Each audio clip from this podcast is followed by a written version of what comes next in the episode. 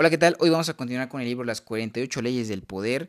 Vamos con la ley número 9 y bueno, sin más que decir, rápidamente comenzamos. Cerramos los ojitos, nos relajamos y nos dejamos llevar hacia este mundo de letras. Ley número 9. Gane a través de sus acciones, nunca por medio de sus argumentos. Criterio. Cualquier triunfo circunstancial que usted obtenga a través de su argumentación verbal en realidad es solo una victoria pírrica. El resentimiento y la mala voluntad que así genera son más intensos y duraderos que cualquier acuerdo momentáneo que haya logrado. Es mucho más eficaz lograr la coincidencia de otros con usted a través de sus acciones, sin decir palabra alguna. No explique, demuestre. Transgresión de la ley. En el año 131 a.C., el cónsul romano público Craso Musiano al sitiar la ciudad griega de Pérgamo, se encontró con que necesitaba un ariete para abrirse a través de las murallas que lo rodeaban. Algunos días antes había visto unos grandes mástiles en un astillero de Atenas, de modo que ordenó que le enviaran de inmediato el más grande. El ingeniero militar de Atenas, que recibió la orden, consideró que lo que el cónsul necesitaba era el mástil más pequeño. Habló y habló, Trató de convencer a los soldados que le transmitieron el pedido y explicarles que el mástil más pequeño era mucho más adecuado para el fin que se le daría. Además, sería más, difícil de más fácil de transportar. Los soldados le advirtieron que su amo no era un hombre cuyas órdenes podían discutir, pero el ingeniero insistió en que el mástil más pequeño sería el único que funcionaría con una máquina que él estaba construyendo para empujarlo. Diseñó diagrama tras diagrama y llegó al extremo de afirmar que, después de todo, él era el experto en la materia y que los soldados no tenían ni idea de lo que hablaban. A su vez, los soldados que conocían a su jefe convencieron al fin al ingeniero de que le convenía tragarse su pericia y obedecer las órdenes transmitidas. Una vez que los soldados se retiraron, el ingeniero siguió reflexionando sobre el asunto. ¿Qué sentido tiene obedecer una orden que llevaría al fracaso? Se preguntaba. Así que envió el mástil más pequeño, aseguró de que el cónsul comprendería cuánto más eficaz era y lo recompensaría con equidad. Cuando el mástil más pequeño llegó a destino, Musiano exigió una explicación a sus soldados. Estos le contaron que el ingeniero había presentado infinidad de argumentos a favor del mástil más pequeño, pero que al fin había prometido enviar el mástil más grande. Musiano se puso furioso. No podía concentrarse en el sitio ni considerar la importancia de derribar las murallas antes de que la ciudad recibiera refuerzos. Lo único en que podía pensar era en el impertinente ingeniero, de modo que ordenó que lo llevaran de inmediato a su presencia. Cuando llegó algunos días después, el ingeniero explicó al cónsul con todo detalle las razones por las cuales el mástil más pequeño era el más adecuado. Dijo que siempre era bueno escuchar a los expertos en la materia y que si intentaba el ataque con el arete más pequeño no lo lamentaría. Musiano esperó a que el ingeniero concluyera con su exposición, luego lo hizo desnudar delante de los soldados y azotarlo hasta causarle la muerte. Interpretación. El ingeniero cuyo nombre no ha registrado la historia había dedicado toda su vida al diseño de mástiles y columnas y ha respetado como el mejor ingeniero de la ciudad que descollaba al, en las ciencias. Sabía que tenía razón, un arete más pequeño permitiría imprimirle mayor velocidad y por lo tanto ejercer mayor fuerza. Lo grande no necesariamente es lo mejor. Estaba seguro de que el cónsul entendería su razonamiento y terminaría por comprender que la ciencia es algo neutral y que la razón siempre debe imponerse. ¿Cómo podría el cónsul persistir en su ignorancia si el ingeniero le demostraba con detalles detallados diagramas las teorías en que se basaba su recomendación? El ingeniero militar era el prototipo del argumentador, un tipo de personas que se encuentra en todas partes y en todos los tiempos, el argumentador no comprende que las palabras nunca son neutrales y que al discutir con un superior impugna la inteligencia de alguien más poderoso que él. Tampoco tiene percepción alguna de la persona con la que está tratando, dado que todo individuo considera que está en lo cierto y rara vez se le convence de lo contrario solo con palabras. El razonamiento del argumentador cae en oídos sordos. Cuando se ve acorralado, lo único que se le ocurre hacer es seguir discutiendo, con lo cual cava su propia fosa. Una vez que ha logrado que otra persona, que la otra persona se siente insegura e inferior en cuanto a sus convicciones, ni la elocuencia de Sócrates podría salvar la situación. No es solo cuestión de evitar una discusión con quienes están por encima de uno. Todos nos creemos expertos en el ámbito de las opiniones y del razonamiento. Por lo tanto, hay que ser muy cuidadoso. Aprenda a demostrar lo acertado de sus ideas en forma indirecta. Observancia de la ley. En 1502, en el taller de la iglesia Santa María del Fiore, en Florencia, Italia, se encontraba un enorme bloque de mármol. Había sido un magnífico pedazo de piedra en bruto, pero un torpe escultor lo había perforado por error, dejando un agujero en el sitio donde debían tallarse las piernas de una figura. Piero Soderini, el alcalde de Florencia, pensó en salvar el bloque estropeado encargando la escultura a Leonardo da Vinci o a otro maestro semejante. Sin embargo, pronto desistió de la idea ya que todos coincidieron en que la piedra se hallaba arruinada sin remedio, de modo que, a pesar del dinero que había sido gastado en la adquisición, el bloque de mármol no hacía sino juntar polvo en la oscura nave de la iglesia. Así quedó el asunto, hasta que unos días un día, perdón, un día unos amigos florentinos del gran Miguel Ángel decidieron escribirle al artista, que en aquel tiempo vivía en Roma, pues creían que sólo él sería capaz de hacer algo con aquel trozo de mármol que, a pesar de todo, seguía siendo una magnífica materia prima.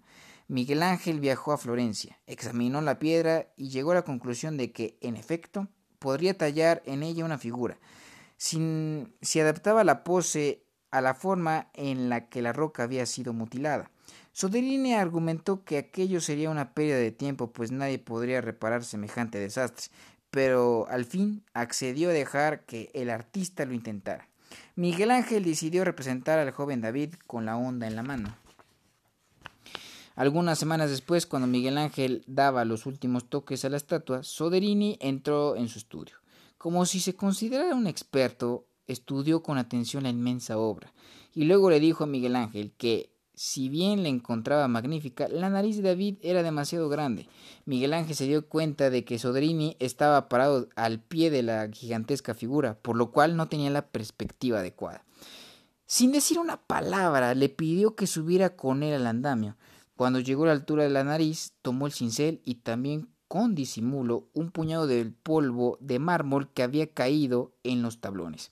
Cuando Soderini se encontró en el lugar apropiado, Miguel Ángel comenzó a golpear con suavidad la nariz mientras iba soltando un poco, poco a poco el polvo de mármol que había recogido. No cambió en absoluto el tamaño de la nariz, pero dio toda la impresión de hacerlo. Al cabo de unos minutos de farsa, dio un paso atrás y dijo, a ver qué le parece ahora. Así me gusta mucho más, respondió Soderini. Ahora sí que tiene vida. Interpretación. Miguel Ángel sabía que si cambiaba la forma de la nariz podría arruinar toda la escultura. Sin embargo, Soderini era un cliente que se vanagloriaba de su criterio estético. Perdón. Si lo ofendía al discutir su juicio, Miguel Ángel no solo no ganaría nada, sino que se arriesgaba que no le encomendaran más trabajo en el futuro. Miguel Ángel era demasiado inteligente como para discutir. Su solución consistió en cambiar la perspectiva de Soderini acercándolo a la nariz, sin hacerle notar cuál era la verdadera causa de su errónea percepción. Afortunadamente para la posterioridad, Miguel Ángel encontró la forma de mantener intacta la perfección de su estatua y al mismo tiempo hacerle creer a Soderini que la había mejorado. Este es el doble objetivo que se logra cuando uno impone su posición a través de las acciones en lugar de recurrir a argumentos verbales. Nadie se ofende y uno logra su objetivo. Claves para alcanzar el poder. En el ámbito del poder es necesario que usted aprenda a juzgar sus movimientos según los efectos a largo plazo que surtan en los demás. El problema de tratar de probar una posición u obtener una victoria mediante la argumentación verbal reside en que usted nunca puede determinar con certeza de qué manera sus palabras afectan a las personas con las que está discutiendo. Puede ser que en apariencia coincidan con usted, pero por dentro quizá no prueben sus ideas, o tal vez los haya ofendido algo que usted dijo sin darse cuenta. Las palabras tienen esa insidiosa cualidad de ser interpretadas de acuerdo con el estado de ánimo y las inseguridades del que las recibe. Ni siquiera el mejor argumento tiene una base por completo sólida, dado que todos hemos llegado a desconfiar de la naturaleza eh, de las palabras. Y días después de manifestar nuestra coincidencia con alguien, podemos volver a caer en nuestra posición original, aunque más no sea por mero hábito. Hay algo que usted debe comprender. Las palabras son más baratas por docena. Todo el mundo sabe que el fragor de una discusión, todos decimos cualquier cosa con tal de apoyar nuestra causa. Citamos la Biblia, hacemos referencia a estadísticas imposibles de, verificar. ¿A quién queremos convencer con inconsistencias de esa índole? Los actos y las demostraciones concretas son mucho más convincentes y significativas. Están ahí, a la vista. Podemos verlos y, verlos y tocarlos. Si ahora la nariz de la estatua está perfecta, no hay palabras que ofendan ni posibles malas interpretaciones. Nadie puede discutir una demostración concreta, como decía Baltasar Gracián. La verdad, por lo general, no se oye, se la ve. Sir Christopher Wren fue la gran fue la versión inglesa del hombre renacentista. Había logrado dominar las ciencias matemáticas, la astronomía, la física y la fisiología. fisiología. Sin embargo, durante su larga carrera como el más celebrado arquitecto de Gran Bretaña, muchas veces sus clientes le pidieron que introdujera en sus diseños cambios contraproducentes o impracticables. Gruen siempre evitó toda discusión u ofensa, tenía otras formas de demostrar que, eh, que era lo correcto. En 1688, Gruen diseñó un magnífico edificio para el ayuntamiento de la ciudad de Westminster. Sin embargo, el alcalde no quedó satisfecho con el diseño. Le dijo a Gruen que temía que la planta alta no fuera segura y pudiera derrumbarse sobre su oficina, ubicada en la planta baja. Exigió que Gruen agregara dos columnas de piedra para reforzar el apoyo. Gruen era un ingeniero consumado. Sabía que aquella columna no cumpliría propósito alguno y que, los y, que los temores del alcalde carecían de fundamento. Pero a pesar de ello, construyó las dos columnas y el alcalde quedó muy contento. Solo muchos años después, unos obreros subidos a un andamio para realizar trabajos de mantenimiento vieron que las columnas terminaban justo debajo del cielo raso. Eran columnas falsas, pero los dos hombres obtuvieron lo que querían. El alcalde se quedó tranquilo y Gruen sabía que la posterioridad comprendería que su diseño original funcionaba y que las columnas eran superfluas. El poder de saber demostrar las propias ideas radica en que los rivales no se ponen a la defensiva y por lo tanto resultan mucho más fáciles de persuadir. Hacerles sentir literal y físicamente que es lo que usted les quiere demostrar tiene mucha más fuerza que cualquier argumento verbal. En cierta ocasión, un provocador interrumpió a Nikita Khrushchev en el medio de un discurso en el cual denunciaba los crímenes de Stalin. Usted fue un colega de Stalin, gritó el hombre. ¿Por qué no se opuso a él en su momento? Khrushchev, que en apariencia no alcanzaba a ver a la persona que lo había interrumpido, ladró. ¿Quién dijo eso? Nadie levantó la mano. Los rostros permanecieron impasibles.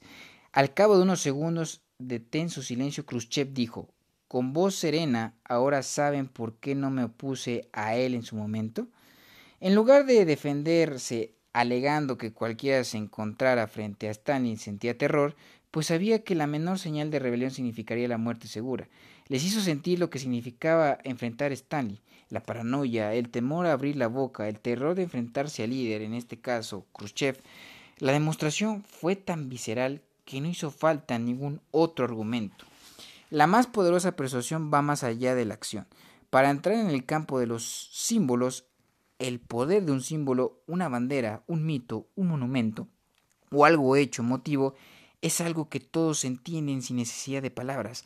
En 1975, cuando Henry Kissinger se hallaba enfrascado en frustrantes negociaciones con los israelíes acerca de la devolución de una parte de la península de Sinaí, que había conquistado durante la guerra de 1967, decidió suspender de pronto una reunión muy tensa y hacer un poco de turismo. Visitó las ruinas de la antigua fortaleza de Masada, conocida por todos los israelíes por el sitio donde en el año 73 después de Cristo 700 guerreros judíos habían saltado a un abismo en un acto de suicidio masivo antes que rendirse ante el ejército romano que sitiaba la fortaleza. Los israelíes comprendieron que de inmediato el mensaje tácito de la visita de Kaisinger a aquel lugar. Los estaba acusando indirectamente de encontrarse al borde de un, de un suicidio masivo. A pesar de que la visita en sí misma no cambió su forma de pensar, los hizo reflexionar en forma mucho más profunda, algo que una advertencia directa no habría logrado. Los símbolos de este tipo conllevan una gran, un gran significado emocional, cuando busca alcanzar el poder o conservarlo, procure siempre ir por la ruta indirecta. También elija con cuidado qué batallas quiere librar. Si en el largo plazo, no importa si la otra persona coincide con usted o no, o si el tiempo y las experiencias personales del otro le harán entender lo que usted quiere decirle. Lo mejor es no molestarse en demostrar nada, ahorre sus energías y aléjese. Invalidación. La argumentación verbal cumple una función vital en el ámbito del poder, distraer y tapar sus huellas cuando usted quiere engañar a alguien o lo sorprende en una mentira. En estos casos es ventajoso argumentar con toda la convicción de que puede hacer gala.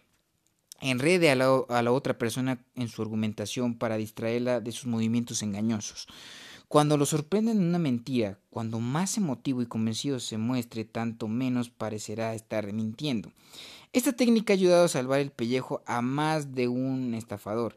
En cierta oportunidad, el conde Víctor Lustig, embaucador por excelencia, había vendido a docenas de víctimas de todos los Estados Unidos una caja que, cual afirmaba, copiaba dinero. Al descubrir el engaño, la mayoría de sus víctimas optaba por no hacer la denuncia policial para evitar pasar vergüenzas en público. Pero un sheriff llamado Richards del condado de Ramsey, estado de Oklahoma, no era el tipo de hombre que aceptara con tranquilidad que lo estafaran con diez mil dólares, de modo que rastreó a Lustig hasta que una mañana lo encontró en un hotel en Chicago. Lustig oyó un golpe a su puerta. Cuando la abrió se encontró de frente con una pistola que lo apuntaba. ¿Cuál es el problema? preguntó con toda calma. Hijo de mil putas, gritó el sheriff. Lo voy a matar. Me ha estafado con esa maldita caja que me vendió. Lustig simuló total perplejidad. ¿Me está diciendo que no funciona? preguntó con inocencia. Usted sabe muy bien que no funciona, contestó el sheriff. Pero es imposible, replicó Lustig. ¿Está segura de haberlo manejado bien? Hice exactamente lo que usted me indicó, contestó Richards. No, algo debe de haber hecho mal, insistió Lustig, y así continuaron dando vueltas y vueltas mientras el arma iba bajando poco a poco. A continuación, Lustig pasó a la segunda fase de la táctica de la argumentación. Bombardeó al otro con un fárrago de explicaciones técnicas sobre la forma de manejar la caja, de tal modo que confundió y envolvió por completo al sheriff, que se mostraba cada vez menos seguro de sí mismo y discutía cada vez con menos convicción. Mire, dijo Lustig al fin, le devolveré ya mismo su dinero. Además le daré construcciones, le daré, instrucciones por escrito sobre cómo manejar la máquina e iré a verlo a Oklahoma para asegurarme de que funcione como es debido. No puede fallar. El, el sheriff accedió de mala gana. Para dejarlo totalmente satisfecho, Lustig sacó un fajo de 100 billetes de 100 dólares y se los entregó. Al tiempo que le aconsejaba relajarse y pasar un fin de semana divertido en Chicago.